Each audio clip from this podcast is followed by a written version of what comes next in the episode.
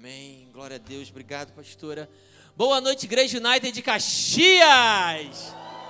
Glória a Deus. Mais uma vez as boas-vindas aos nossos visitantes. Para você que não me conhece, meu nome é Tiago. Sou o pastor aqui do campo, juntamente com a minha esposa, a pastora Juliane. Antes da gente é, passar para o momento da palavra, eu queria ter um momento de celebração. É, na semana passada, nós tivemos aqui o nosso Revival Night, Noite de Avivamento. Quem esteve aqui conosco, Noite de Avivamento? Amém, glória a Deus, a maioria de vocês. Se você estava aqui, eu vou contextualizar rapidamente para você entender o que aconteceu se você não estava. No meio do, da ministração, o apóstolo ele se levantou e falou que o Senhor tinha dado uma direção a ele sobre fazer algo muito específico que nunca havia sido feito em nenhuma das nossas noites de avivamento. E dentro dessa ministração, o Senhor foi dando palavras específicas para ele, e ele foi ministrando, ele foi ministrando, mas basicamente ele foi direcionado a levantarmos uma oferta como igreja, e aí não a igreja United de Caxias, mas toda a igreja, porque nós tínhamos aqui todos os nossos campos representados, especificamente para o campus de Caxias. Nós temos, como a pastora falou, Vamos fazer agora cinco anos é, no mês de abril, exatamente no primeiro dia primeiro de abril, onde para muitos é dia da mentira, para nós é o dia do começo dessa casa, o começo daquilo que o Senhor está fazendo aqui. 1 de abril de 2017, nós tivemos o nosso primeiro culto lá no Hotel Mont Blanc, num espaço alugado, no, no centro de convenções do Hotel Mont Blanc. Tinha alguém lá daqui? Quem estava aqui? Glória a Deus, muito bom. Nós estávamos lá também e foi um tempo maravilhoso, nosso primeiro culto.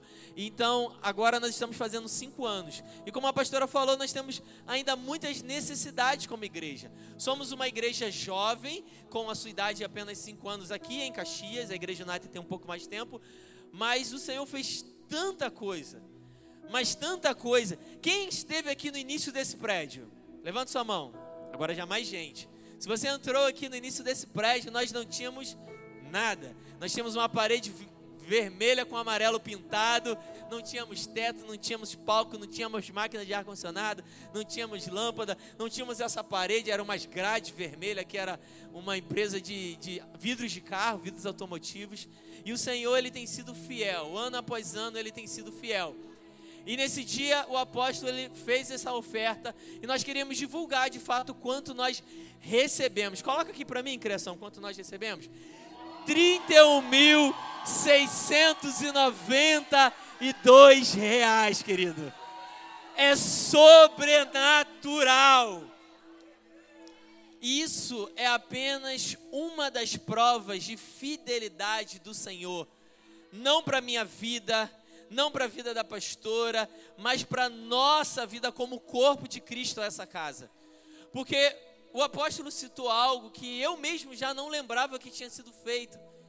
Mas há exatamente, aproximadamente um ano atrás, nós estávamos aqui levantando uma oferta como igreja para abençoar outros campos que estão se iniciando, principalmente a igreja de São Paulo, que é o primeiro campus que abriu dentre esses três campos que nós nos levantamos para abençoar.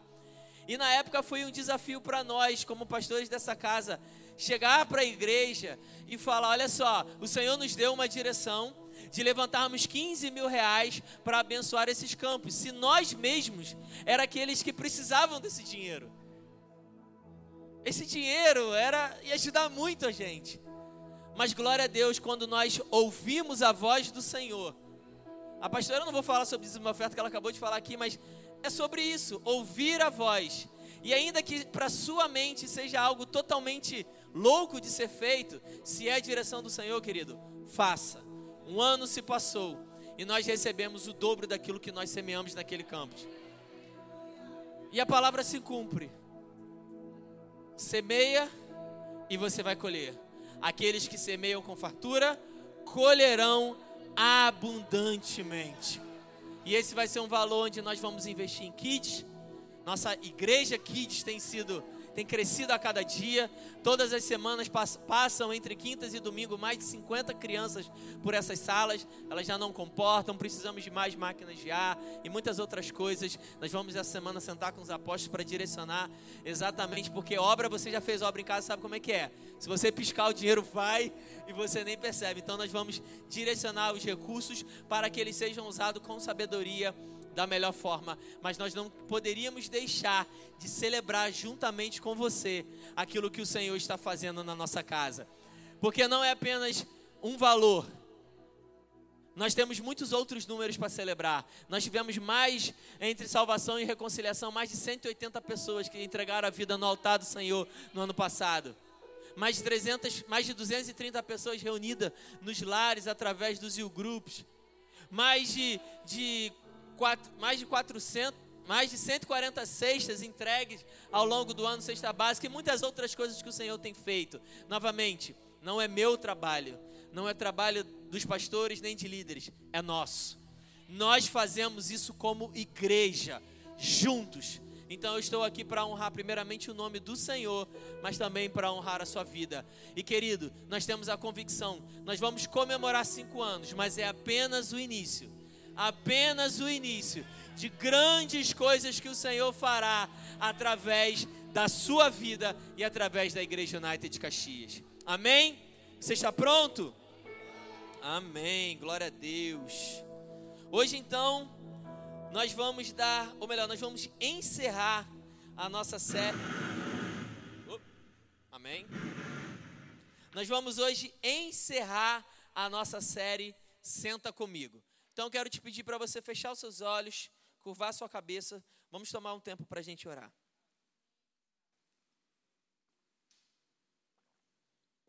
Obrigado, louvor. Senhor Deus o Pai, louvado seja o teu nome. Senhor, nós somos gratos por esse tempo. Senhor, nós entregamos esse momento da palavra nas tuas mãos. Que o teu Espírito Santo tenha liberdade nesse lugar. Pai, eu me coloco apenas como um instrumento pronto a ser usado por ti, Senhor. Que eu seja apenas um canal onde o teu mover venha fluir, Pai. Que não seja a minha voz, mas que seja a tua voz. Que não seja a minha direção, mas que seja a tua direção. Que eu diminua para que o teu nome seja engrandecido nesse lugar. Senhor, que os nossos ouvidos estejam sensíveis. Que o nosso coração esteja aberto que os nossos olhos estejam atentos a tudo aquilo que o Senhor já fez e ainda vai fazer essa noite. Essa é a nossa oração em nome de Jesus. Amém e amém. Louvado seja o nome do Senhor. Glória a Deus.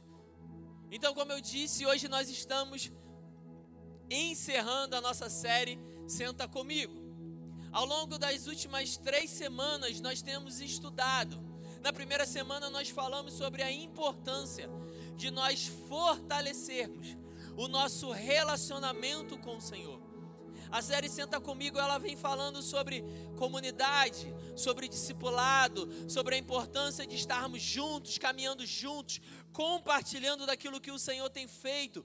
Mas antes que a gente possa tocar em pessoas, é importante que a gente primeiro venha sentar com o Espírito Santo, venha literalmente convidar o Espírito Santo para sentar ao nosso lado, para que a gente possa aprender dele, para que a gente possa ouvir aquilo que ele está nos ensinando, para que a gente possa cultivar relacionamento íntimo com o Pai, íntimo com ele a palavra vai, ou melhor, se você pega a palavra Espírito Santo no original, Espírito Santo significa paracleto, aquele que anda ao lado. E como eu disse na primeira semana, eu é impossível o Espírito Santo colocar uma, uma, uma missão nas nossas mãos sem que de fato ele não deseje participar daquilo que ele já comissionou a gente a fazer. E se nós temos uma grande comissão dada por Jesus Cristo, ide por todo o mundo, pregai o evangelho a toda criatura, fazei discípulos de todas as nações, nós precisamos da ajuda do Espírito Santo para fazer isso. Então, o primeiro ensino que nós tivemos é: precisamos nos relacionar com o Espírito. Não como alguém que se relaciona com uma pessoa que acabou de conhecer na rua, mas um relacionamento de intimidade, um relacionamento de profundidade. Na segunda semana, já com essa informação no nosso coração, nós aprendemos que o Senhor Jesus, ele nos chamou a discipular pessoas, a fazer discípulos de todas as nações. Nós fomos chamados a discipular pessoas.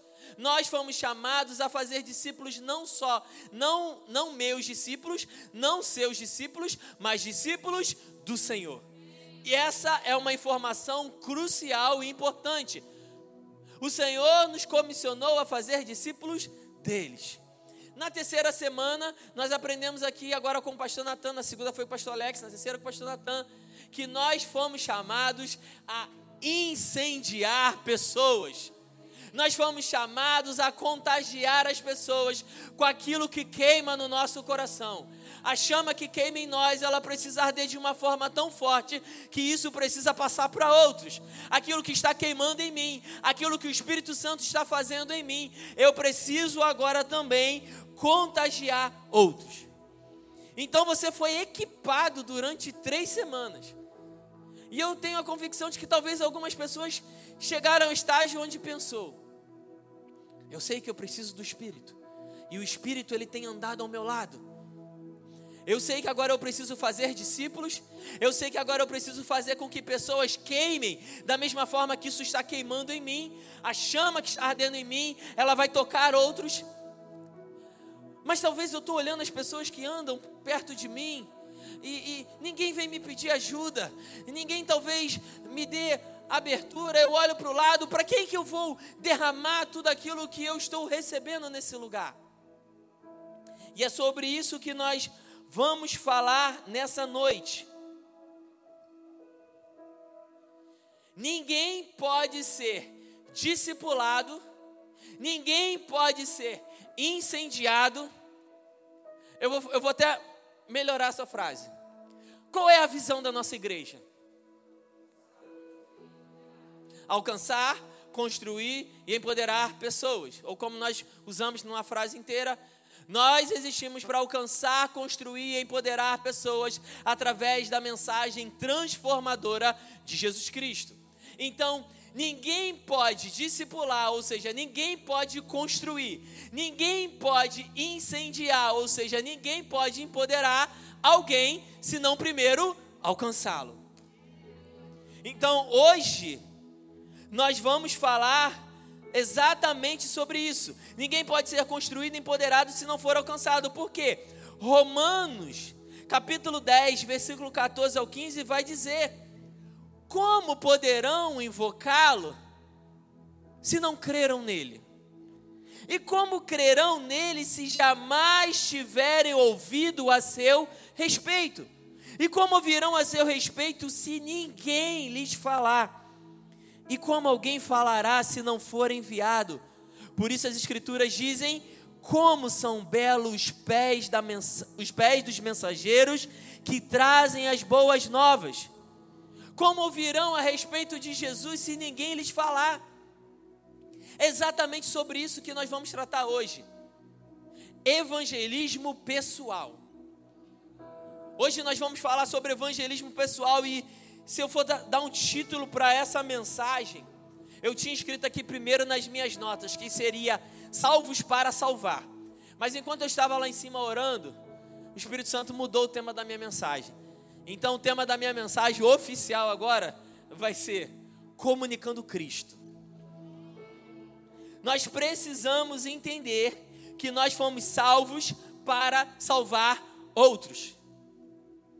Nós fomos salvos nós recebemos Cristo e agora nós precisamos comunicar Cristo para outras pessoas. Nós precisamos ter em mente que no dia que a salvação nos alcançou, a salvação de Cristo, você ouviu as boas novas, você ouviu a mensagem das boas novas, talvez num ambiente como esse, ou talvez alguém sentou ao seu lado e falou de Cristo para você. Quem é que foi alcançado pelo evangelismo pessoal. Alguém no seu trabalho, na sua família, na sua escola, falou de Jesus especificamente para você. Levante sua mão. Glória a Deus. Bastante pessoas. Nós precisamos entender que quando a salvação nos alcança, não é como alguém que recebeu uma pulseirinha VIP e agora, porque recebeu a pulseirinha VIP da salvação, subiu num camarote e olha de cima para aqueles que não, não são salvos e fala assim: Hum, estou numa posição melhor do que você, você vai para o inferno, eu vou para o céu. Essa jamais pode ser a nossa posição. Nós precisamos entender que aquele que recebeu a salvação é aquele que estava num lugar enclausurado, perdido, como que num bonde, como que num trem, como que em, em algum lugar que sem perceber você está sendo lentamente levado para o inferno. Porque aquele que não tem Jesus, a palavra vai dizer que esse é o destino dele, é um destino de morte eterna. Mas de repente alguém pregou Jesus para você, alguém comunicou o Cristo para você, e então os seus olhos foram abertos. Você recebeu a mensagem da transformação, a mensagem da salvação, a mensagem de que Cristo morreu na cruz do Calvário por mim e você. E agora esse caminho que antes te levava para o inferno não é mais o seu caminho. O seu novo e vivo caminho é um caminho que te leva à presença do Pai. E você não se conforma mais em ver as outras pessoas indo para esse lugar e você começa a queimar no seu coração para chegar até elas e dizer: Ei, querido, Cristo me salvou, Cristo me libertou, Cristo me deu uma nova vida, Ele está me levando para um novo e vivo lugar, um lugar de alegria eterna, um lugar de paz eterna. Eu quero te chamar a experimentar daquilo que eu também estou experimentando. Eu sei o caminho, eu sei o caminho, Jesus é o caminho e eu quero que você vá comigo. Isso é comunicar Cristo. Nós precisamos ter esse senso de responsabilidade. Como cristãos, isso precisa queimar no nosso coração. O Senhor Jesus disse em Atos, capítulo 1, versículo 4: Fiquem em Jerusalém até que do alto lhes seja dado. Fique reunido. Existe algo que eu desejo derramar sobre vocês. Até que isso seja derramado, fiquem aí. E os discípulos começaram a se perguntar: Mas Senhor, quando vai chegar o tempo que você vai restaurar o reino? Eles estavam de olho num reino físico, mas o Senhor não queria ser o rei apenas físico de Israel, porque essa é uma promessa que vai se cumprir. Mas ele estava falando sobre um reino espiritual. Ele está falando: não compete a vocês saber o tempo nem a hora, mas vocês receberão o poder quando ele descer sobre vós, e serão minhas testemunhas, tanto em Jerusalém, em, na Judéia, em Samaria, até os confins da terra. O que o Senhor Jesus está dizendo? Eu vou derramar o Espírito Santo sobre vocês, não para que vocês fiquem pensando politicamente como fazer, mas que vocês saiam pelo mundo, preguem a palavra, façam discípulos. Só que, querido,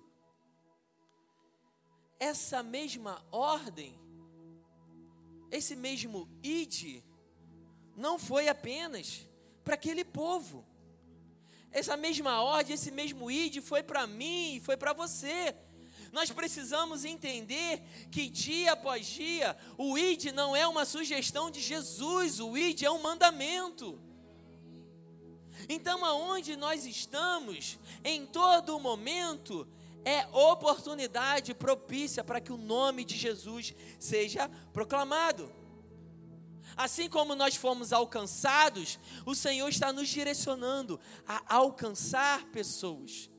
Senta comigo, vai falar sobre eu e você colocarmos um alvo, chamar para perto, sentar e comunicar Cristo. Nós precisamos permitir, porque Ele deseja, mas você precisa permitir.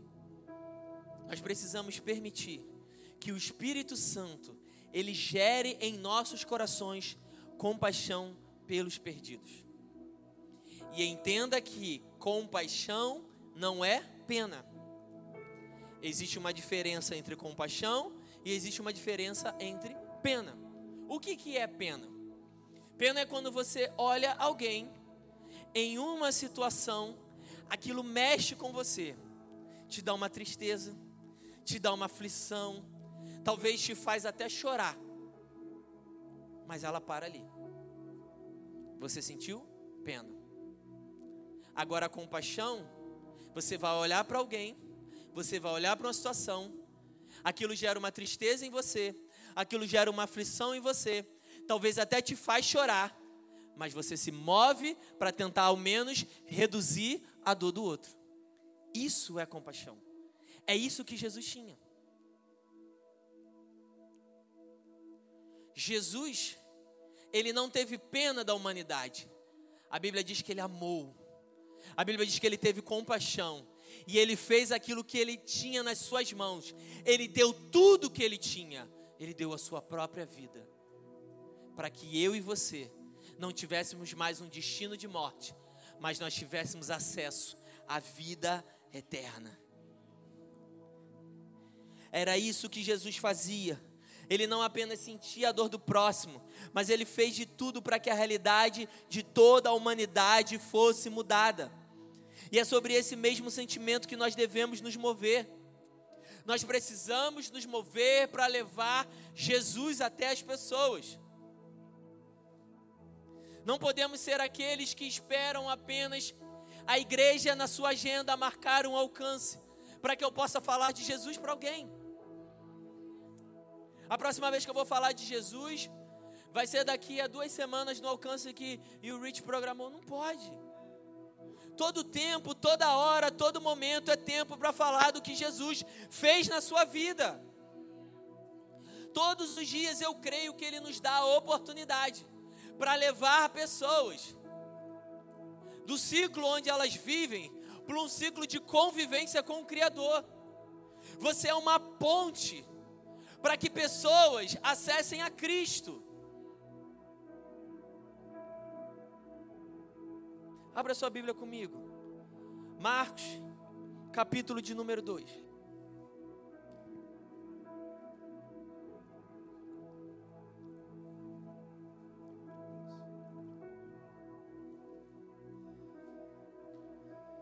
Novo Testamento, Mateus, Marcos, segundo livro da Bíblia capítulo de número 2.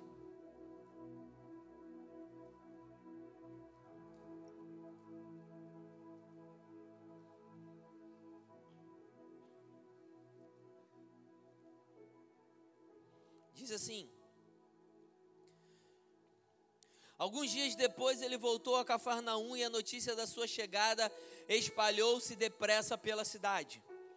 Logo a casa onde ele se achava ficou tão cheia que não havia lugar nem junto à porta.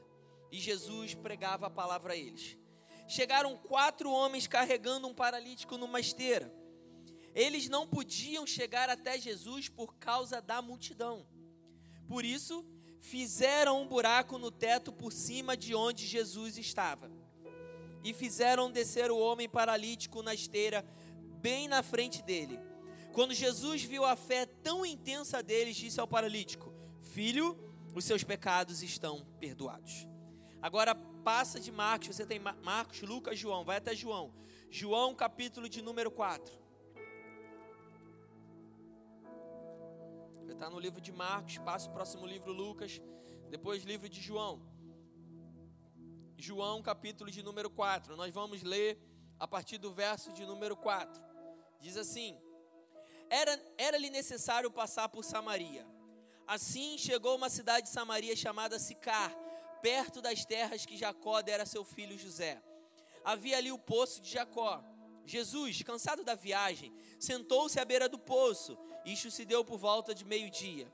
Nisso veio uma mulher samaritana tirar água. Disse-lhe Jesus: Dê-me um pouco de água. Os seus discípulos tinham ido à cidade comprar comida. A mulher samaritana lhe perguntou: como o Senhor, sendo judeu, pede a mim, uma samaritana, água para beber, pois os judeus não se dão bem com os samaritanos. Jesus lhe respondeu: Se você conhecesse o dom de Deus e quem está lhe pedindo água, você lhe teria pedido e dele receberia água viva. Disse a mulher: O Senhor não tem com que tirar água e o poço é fundo. Onde pode conseguir essa água viva? Acaso o Senhor é maior do que o nosso pai Jacó, que nos deu o poço, do qual ele mesmo bebeu, bem como seus filhos e seu gado?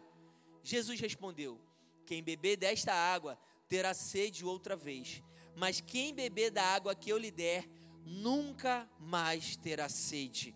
Ao contrário, a água que eu lhe der se tornará nele uma fonte de água a jorrar para a vida eterna.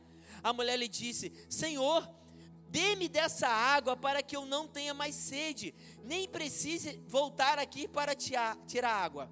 Ele lhe disse: Vá, chame o seu marido e volte. Não tenho marido, respondeu ela. Disse-lhe Jesus: Você falou corretamente, dizendo que não tem marido. O fato é que você já teve cinco, e o homem com que vive agora não é seu marido. O que você acabou de dizer é verdade. Disse a mulher: Senhor, Veja o que é profeta. Nossos antepassados adoraram neste monte, mas vocês, judeus, dizem que Jerusalém é o lugar onde se deve adorar. Jesus declarou: Creia em mim, mulher. Está próxima a hora em que vocês não adorarão o Pai nem neste monte, nem em Jerusalém. Vocês, samaritanos, adoram o que não conhece. Nós adoramos o que conhecemos, pois a salvação vem dos judeus. No entanto, está chegando a hora, e de fato já chegou, em que os verdadeiros adoradores adorarão o Pai em espírito e em verdade. São estes os adoradores que o Pai procura. Deus é espírito e é necessário os seus adoradores o adorem em espírito e em verdade. Disse a mulher: eu sei que o Messias chamado Cristo está por vir. Quando ele vier, explicará tudo para nós. Então Jesus declarou: Eu sou o Messias. Eu que estou falando com você. Eu amo essas duas histórias. São do Novo Testamento algumas das minhas histórias é, que eu mais gosto. São dois casos diferentes, onde Jesus vai até alguém e no outro caso, onde pessoas vão até Jesus.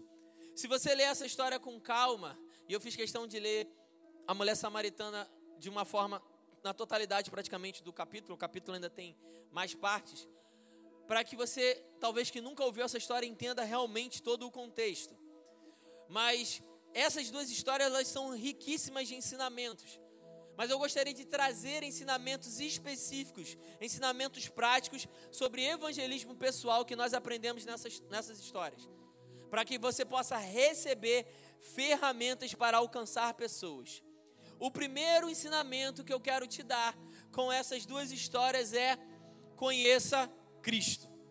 Para que você possa falar do amor de Deus para alguém, você precisa conhecer Cristo porque você só pode falar de alguém que você conhece. Você só pode falar sobre o que você conhece. Você só pode indicar o caminho onde você já foi. Você só pode pregar aquilo que você já experimentou. Nós não podemos estar aqui pregando mensagem, contando testemunhos de que outros experimentaram. Claro, Muitas das vezes você vai ouvir testemunho de alguém e aquilo vai fortificar a tua fé. Mas eu falo no sentido de que você não pode pregar um Deus que você não conhece. Como a Bíblia vai dizer que quatro homens ao verem um endemoniado falaram em nome de Jesus que Paulo serve, sai. O demônio falou: Jesus eu sei quem é, Paulo eu conheço, mas vocês quem são? Conheça Cristo. O primeiro passo para você falar do amor de Deus para alguém é você conhecer do que você está falando. Ande com Ele, tenha intimidade com Ele, tome tempo para aprender da palavra. Se você vai falar do amor de Cristo para alguém, você precisa saber o que Cristo fez na cruz do Calvário, o que a morte na cruz do Calvário significa, que aquela morte significa a redenção dos pecados, que aquela morte significa que Cristo comprou a minha vida e a sua vida por um alto preço que aquela morte significa que todos nós caminhávamos por um caminho de morte, mas quando Cristo se entregou, o nosso caminho foi mudado. Agora nós temos um caminho de vida. Que aquela morte significa que não há mais separação para nós termos acesso ao Pai, mas o véu do templo foi rasgado. Jesus é o caminho, a verdade e a vida. Através dele, nós temos livre acesso à presença do Pai. Quando você entende isso, você pode comunicar Cristo para outros. Você precisa entender que tudo isso, toda a, a, a, vinda de Cristo à terra, o seu caminho aqui, a palavra vai dizer que ele abriu mão da sua glória, se esvaziou, tornou-se semelhante aos seus irmãos, veio à cruz do Calvário, se entregou, morreu no meu e no seu lugar. Eu entendo uma coisa, querido: Jesus não foi morto, Jesus se entregou. É sobre isso que fala o plano de salvação. É sobre isso que nós estamos estudando nas quintas-feiras no Midweek. Você precisa, se você tem dúvida sobre isso, vá lá no Spotify, ouve as mensagens novamente sobre o que de fato significa o plano de salvação. Você precisa se preparar. Eu não estou dizendo para você que para falar do amor de Cristo você precisa fazer um curso de teologia. Não é sobre isso. Abra sua boca e fala sobre o que Cristo fez na sua vida. Fala sobre o que Cristo te transformou, de onde Cristo te tirou, da onde Ele te libertou, o que você era e o que você é agora em Cristo. Mas não significa também que você não precise se preparar. A palavra vai dizer em 2 Timóteo 2,15: procure se apresentar-se a Deus aprovado, como obreiro que não tem do que se vergonhar e que maneja corretamente a palavra da verdade. E aqui é muito interessante esse versículo. Se eu fosse você, eu marcava na sua Bíblia. Maneja corretamente a palavra da verdade. 2 Timóteo capítulo 4, versículo de número 2 vai dizer: pregue a palavra. Esteja preparado a tempo e fora de tempo, repreenda, corrija, exorte com toda a paciência e doutrina. Preste atenção nisso. Maneja corretamente a palavra. Exorte, corrija, repreenda com toda paciência e doutrina. Nós precisamos apontar a palavra no seu real sentido, apontando para Cristo, apontando para a obra redentora da cruz, apontando para aquilo que de fato Cristo fez, não para trazer rebanho para mim, não para trazer ovelha para mim, não para dizer que eu tá vendo aquela pessoa ali, fui eu que ganhei para Jesus. Tá vendo aquela pessoa ali? Foi meu discípulo. Tá vendo aquela pessoa ali? Estava jogada, mas eu fui lá e fiz a diferença na vida dela. Não. Não é para isso é para que você use corretamente a palavra, para que você use corretamente a doutrina, não doutrina de homens, não doutrina de pregadores, mas doutrina da palavra para dizer: tá vendo aquela pessoa ali? Eu fui usado por Jesus para ganhar aquela vida. Tá vendo aquela pessoa ali? Ela estava ali numa vida largada e o Senhor me usou como um instrumento pela misericórdia para que aquela vida fosse alcançada.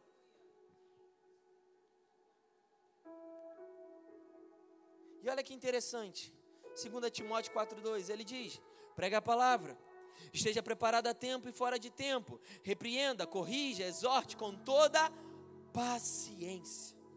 Evangelismo pessoal precisa ser feito com paciência. Talvez você não entenda o que, o que significa evangelismo pessoal, pastor. Você está falando sobre evangelismo pessoal, evangelismo pessoal, mas o que, que significa evangelismo pessoal? Querido, evangelismo pessoal, como o nome mesmo diz, é pessoal, é um a um. E durante a nossa trajetória, nós vamos ter N oportunidades para pregar a palavra um a um. Existem pessoas no seu trabalho que precisam ouvir da palavra. Existem pessoas na sua família que precisam ouvir da palavra. Existem pessoas na sua faculdade, no seu curso, que precisam ouvir da palavra. Essas pessoas estão sempre próximas a você. Mas talvez o Espírito Santo vai te dar a oportunidade para falar de alguém na fila do banco. Talvez o Espírito Santo vai te dar a oportunidade de falar alguém sentado ao seu lado no ônibus. Não deixou de ser pessoal não deixou de ser um a um. Mas para aqueles onde a oportunidade é rápida, você precisa ser direto. Mas para aqueles onde você, onde caminham com você, a tática, a estratégia precisa ser diferente. Você precisa pacientemente lançar sementes. Você precisa ser, como o apóstolo Paulo falou para Timóteo, você precisa ser um obreiro aprovado de quem não se tenha o que se envergonhar, para que as suas palavras condizam com as suas ações. Porque, querido, a gente sempre fala, pregar para um parente, pregar para um amigo do trabalho, pregar para um amigo da faculdade, querido, muito mais do que você fala é o testemunho da sua vida. Porque para como que eu vou oferecer um caminho para alguém onde eu estou olhando para aquele caminho e eu estou vendo que aquele caminho é todo tortuoso? Ninguém vai se interessar para o caminho onde as pessoas estão vendo que aquele que está indicando o caminho mal sabe andar por ele. Procura apresentar-te como obreiro aprovado. É preciso que você deixe que a paciência flua em você. Você não convence ninguém. Deixe que o fruto do Espírito seja manifestado na sua vida. Gálatas capítulo 5, versículo de número 22, vai dizer assim: Mas o fruto do Espírito é amor, alegria, paz, é paciência, amabilidade, bondade, mansidão e domínio próprio. Contra essas coisas não há lei. Evangelismo pessoal, nós precisamos não apenas da paciência, mas trazer todos os frutos caminhando conosco.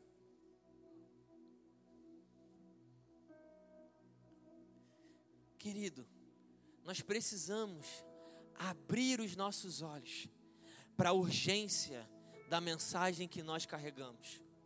O meu papel aqui nessa noite, o papel que o Espírito Santo me deu, é para abrir os seus olhos.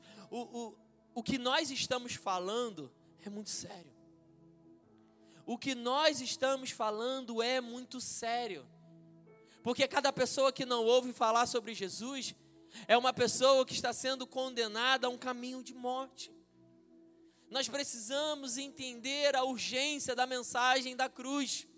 E o meu papel aqui hoje é, é te equipar de forma básica, para que você pelo menos saiba como começar. Então, o primeiro ensino é conheça Cristo. O segundo ensino que eu quero te dar é desbrave as dificuldades. Porque se tem uma coisa que vai acontecer quando você se propõe a pregar a palavra para alguém, é dificuldade se levantar. Pode ter certeza que dificuldades irão se levantar. A Bíblia vai dizer que a multidão naquela casa era tão grande que era impossível chegar à porta. Mas a, a, Bíblia também vai dizer que a compaixão que movia aqueles homens era tão grande que eles não se deixaram parar por isso. Imagina, eu tenho um amigo, eu identifico que esse amigo precisa de Jesus e eu vou levá-lo até Jesus. Só que eu chego e eu percebo que eu não consigo nem chegar à porta, muito menos a Jesus que está lá dentro. Então falo, é amigo, infelizmente, não foi dessa vez. Não, não foi isso que eles fizeram. A compaixão que moveu aqueles homens. A Bíblia vai dizer que eles subiram no telhado. Eles destelharam e desceram aquele homem não no, dentro da casa. Eles desceram aquele homem em frente a Jesus. Se você parar para estudar como eram as construções naquela época, as construções eram feitas de madeira, de uma espécie de barro e folhas. Você imagina o que é cinco homens dentro de um telhado. Porque a Bíblia diz que eram quatro que carregavam a maca. Cinco homens, talvez cheio de medo. Talvez um podia ser fortinho como seu pastor aqui. Pisando no, no, no galho do telhado e aquele galho sacudindo. Talvez alguém pisava e ali o pé passava num buraco e ele achava que ia cair. Mas nada disso parou aqueles homens. Eles tinham um propósito maior a compaixão que os movia, porque eles sabiam que Jesus era a solução para o problema daquele homem, fez com que eles não parassem, mas se moveram até que o propósito fosse cumprido. Que propósito era esse? Apresentar Jesus àquele homem. Eu não sei quais dificuldades que vão aparecer quando você estiver pregando para alguém. Talvez distrações venham acontecer para tirar o foco daquela pessoa pra, da sua mensagem. Talvez pessoas vão se levantar para falar contra você. Pô, para de ser chato. Para de ficar pregando. Negócio de igreja, negócio de igreja. Talvez uma timidez que você nem sabia que tinha, ela começa a brotar dentro de você, querendo interromper a sua mensagem. Por que, que vão achar de mim? O que, que vão pensar agora a meu respeito? Meu Deus, agora todo mundo no meu trabalho vai saber que eu sou crente. Não, querido. Não deixe que nada impeça você de mostrar o caminho que te tirou de onde você estava. Romanos capítulo 1, versículo 16 e 17 vai dizer assim: Não me envergonho do evangelho, porque ele é o poder de Deus para a salvação de todo aquele que crê, primeiro dos judeus e depois do grego, porque no evangelho é revelada a justiça de Deus, uma justiça que do princípio ao fim é pela fé, como está escrito: o justo viverá pela fé. Querido, você não pode, você não pode se envergonhar da mensagem que você carrega. Não importa se o mundo vai chamar você de louco, não importa se o mundo vai chamar você de fanático, não importa se o mundo vai chamar você de maluco. Maluco é aquele que ouve a mensagem de Cristo e escolhe ir para o pecado. Doido é aquele que por conta de prazeres momentâneos, por conta de não querer entregar o controle da sua vida, vive um tempo se dominando, mas vai viver o resto da eternidade sendo dominado. Então, quando falarem que eu e você somos loucos, querido, eu sou louco, porque a Bíblia vai dizer que a mensagem que eu carrego é loucura para os homens. A Bíblia vai dizer que somente aqueles que são do Espírito conseguem discernir as coisas espirituais. Quando chamarem você de louco, querido, continue pregando a palavra. O terceiro ensino que eu quero compartilhar para você, você já aprendeu sobre conhecer Cristo, sobre desbra desbravar dificuldades. E o terceiro que eu quero compartilhar com você se chama compaixão no lugar da condenação. A Bíblia vai dizer que aqueles homens tiveram compaixão do paralítico. A Bíblia vai dizer que Jesus teve compaixão da mulher samaritana. Compaixão é algo que precisa queimar os nossos corações. 1 João 3,16 vai dizer: Nisto conhecemos o que é o amor. Jesus deu a sua vida por nós e devemos dar a nossa vida por nossos irmãos. É a compaixão que vai nos fazer nos mover do lugar onde estamos para fazer com que pessoas cheguem até Cristo. Foi a compaixão que fez com que um centurião romano, uma alta patente do exército romano, saísse da sua casa, caminhasse um tempo para chegar até Jesus, para intervir por um servo.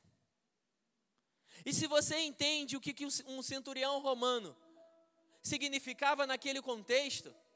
Querido, se aquele servo morresse, ele era um centurião, ele arrumava outro servo assim, ó. Ele arrumava quantos servos ele precisasse. Mas a Bíblia vai dizer que ele teve compaixão de ver aquele homem sofrendo.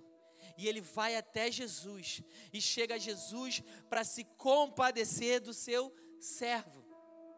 E ele fala: Senhor, Basta uma palavra, basta uma palavra sua, e o meu servo será curado. Se você olha o contexto daquela época,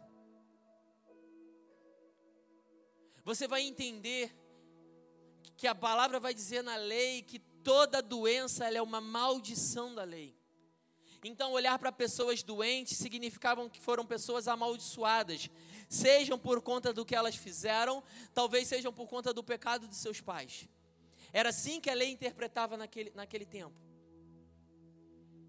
Mas aqueles homens não olharam aquele aquele paralítico com um olhar de condenação. Olharam para aquele paralítico com um olhar de compaixão. Aquele servo não olhou para aquele, para aquele, ou melhor, aquele senhor, o centurião, não olhou para aquele servo com um olhar de condenação. Ele olhou para aquele servo com um olhar de compaixão. Jesus, ao perguntar àquela mulher: mulher, vai lá e chama o seu marido. Ele não fez isso com condenação. Ele fez aquilo com compaixão. Por quê? Ele fez com que ela tivesse a consciência de que a vida que ela vivia era uma vida errada. A vida que ela vivia era uma vida de pecado. E a partir do momento que um pecador tem os seus olhos abertos para entender que a vida que ele vive é uma vida de pecado, ele fica atento, ele sabe que agora ele precisa de salvação.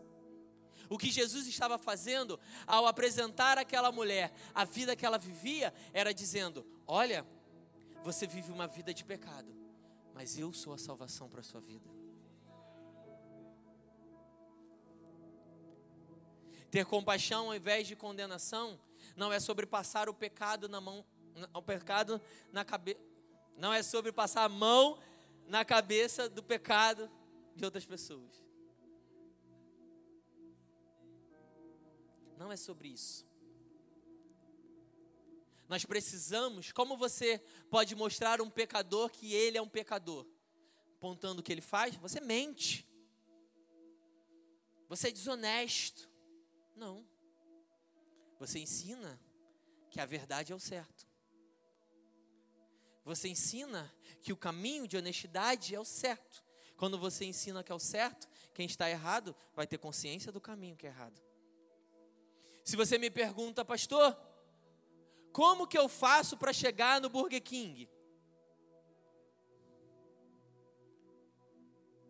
Eu vou por aqui pelo final da rua. Você pode falar assim: Tu é doido?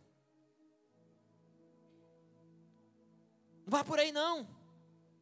Não, você pode dizer para ele, ó, não, vá por aqui. Vá por essa rua aqui, que vai chegar um momento que você vai ver tudo iluminado. E ali vai chegar o Burger King. Sem condená-lo porque ele estava com uma informação errada, você mostrou para ele onde era o caminho certo. Compaixão. Ao invés de condenação. A condenação nos afasta do perdido, a compaixão nos aproxima dele. Existe uma frase muito boa do pastor Antônio Gilberto, ela, ele diz assim: Antes de apresentar pessoas a Jesus, apresente. Je, peraí, vou até ler porque eu eu falei. Antes de apresentar Jesus para uma pessoa, apresente essa pessoa para Jesus. O que isso significa? Você está com alguém em mente? Porque eu sei que enquanto a gente está falando aqui, o Espírito Santo está te mostrando alguém. Eu tenho a convicção clara disso. Enquanto você, a gente está ministrando aqui, o Espírito Santo já colocou alguém no seu coração. Você já veio alguém na sua mente. Então, o primeiro passo que você vai fazer, querido, é orar por ela você vai apresentar essa pessoa a Jesus. Jesus, toma o Marcos na sua mão. Senhor, me dá sabedoria para eu falar do amor de Cristo para o Marcos. Senhor, me dá estratégia para o tempo certo eu entrar com a Sua palavra para o Marcos. Senhor, coloque em mim amor e compaixão para o Marcos, não olhando para as coisas que o Marcos tem feito de errado, mas olhando para os planos que o Senhor tem para a vida do Marcos. Comece a apresentar o Marcos para Jesus. Comece a apresentar a Laura para Jesus. Senhor, olha a Laura. Eu sei que o Senhor a ama tanto. Eu sei que o Senhor se importa tanto com ela. Que eu até acredito que a minha posição nesse lugar é para que exista um instrumento seu, para que o seu nome venha ser pregado para a vida da Laura. Ore por ela. Ore por ele. E então você vai estar apto a apresentar Jesus para essas pessoas. Amém? E o meu último ensino para você é: espere pelo espírito. Entenda algo, querido. Eu te dei quatro ensinos nessa noite. Conheça Cristo, desbrave as dificuldades, compaixão ao invés de condenação. E o último que eu quero te dar, é espere pelo Espírito, para que eu e você entenda que não são técnicas, não são ensinamentos que salvam pessoas. O que salva a pessoa é a mensagem transformadora de Jesus Cristo.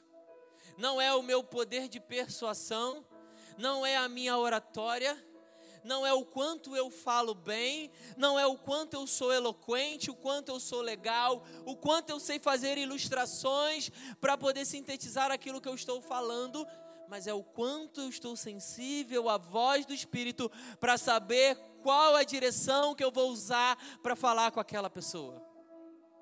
Espere pelo Espírito. Espere pelo Espírito. A Bíblia vai dizer que é Ele quem sonda mentes e corações. A Bíblia vai dizer que é o Espírito Santo quem convence o homem da justiça, do pecado e do juízo. Então não é meu papel, não é seu papel querer convencer ninguém. O meu papel, o seu papel é estar pronto para pregar o Evangelho a toda criatura. O meu papel e o seu papel é amar pessoas. O meu papel, o seu papel é poder ter compaixão delas. O meu papel, o seu papel é orar por elas. O meu papel, o seu papel é estar atento, pronto para ser um ouvido e aconselhar de acordo com essa palavra. Então espere pelo Espírito. Evangelismo pessoal é feito com dependência no Espírito. É Ele quem vai nos dar o momento certo para falar certas coisas. É Ele quem vai nos guiar sobre aquilo que nós precisamos falar. Nessa noite, encerrando essa série, eu quero acender uma chama no seu coração para que nós venhamos a entender que todo tempo é tempo de falar do amor do Senhor. E querido, entenda uma coisa: quando você tem o conhecimento, o Senhor agora vai derramar sobre você oportunidades. Nessa noite, você está adquirindo conhecimento. E essa aqui é só uma base, só um pilar para que você possa se aprofundar ainda mais sobre evangelismo. Querido, evangelismo é algo que precisa queimar no meio e no seu coração, porque é algo que queima no coração do Senhor. A última direção que Ele nos deu foi vão. Vão. O Senhor não nos chamou a viver um evangelho aqui dentro. Aqui dentro é um lugar onde você está sendo equipado. Aqui dentro é o lugar onde você está sendo construído. Aqui dentro é o lugar onde você está sendo renovado. Aqui dentro é o lugar onde você está sendo preenchido. Mas para quê? Para você ir. Para que você faça missões aonde você está. Para que você seja um missionário aonde você está. Você foi chamado a ser um ministro da reconciliação. Você foi chamado para reconciliar o perdido com o Pai. Fique de pé comigo, querido. Feche seus olhos.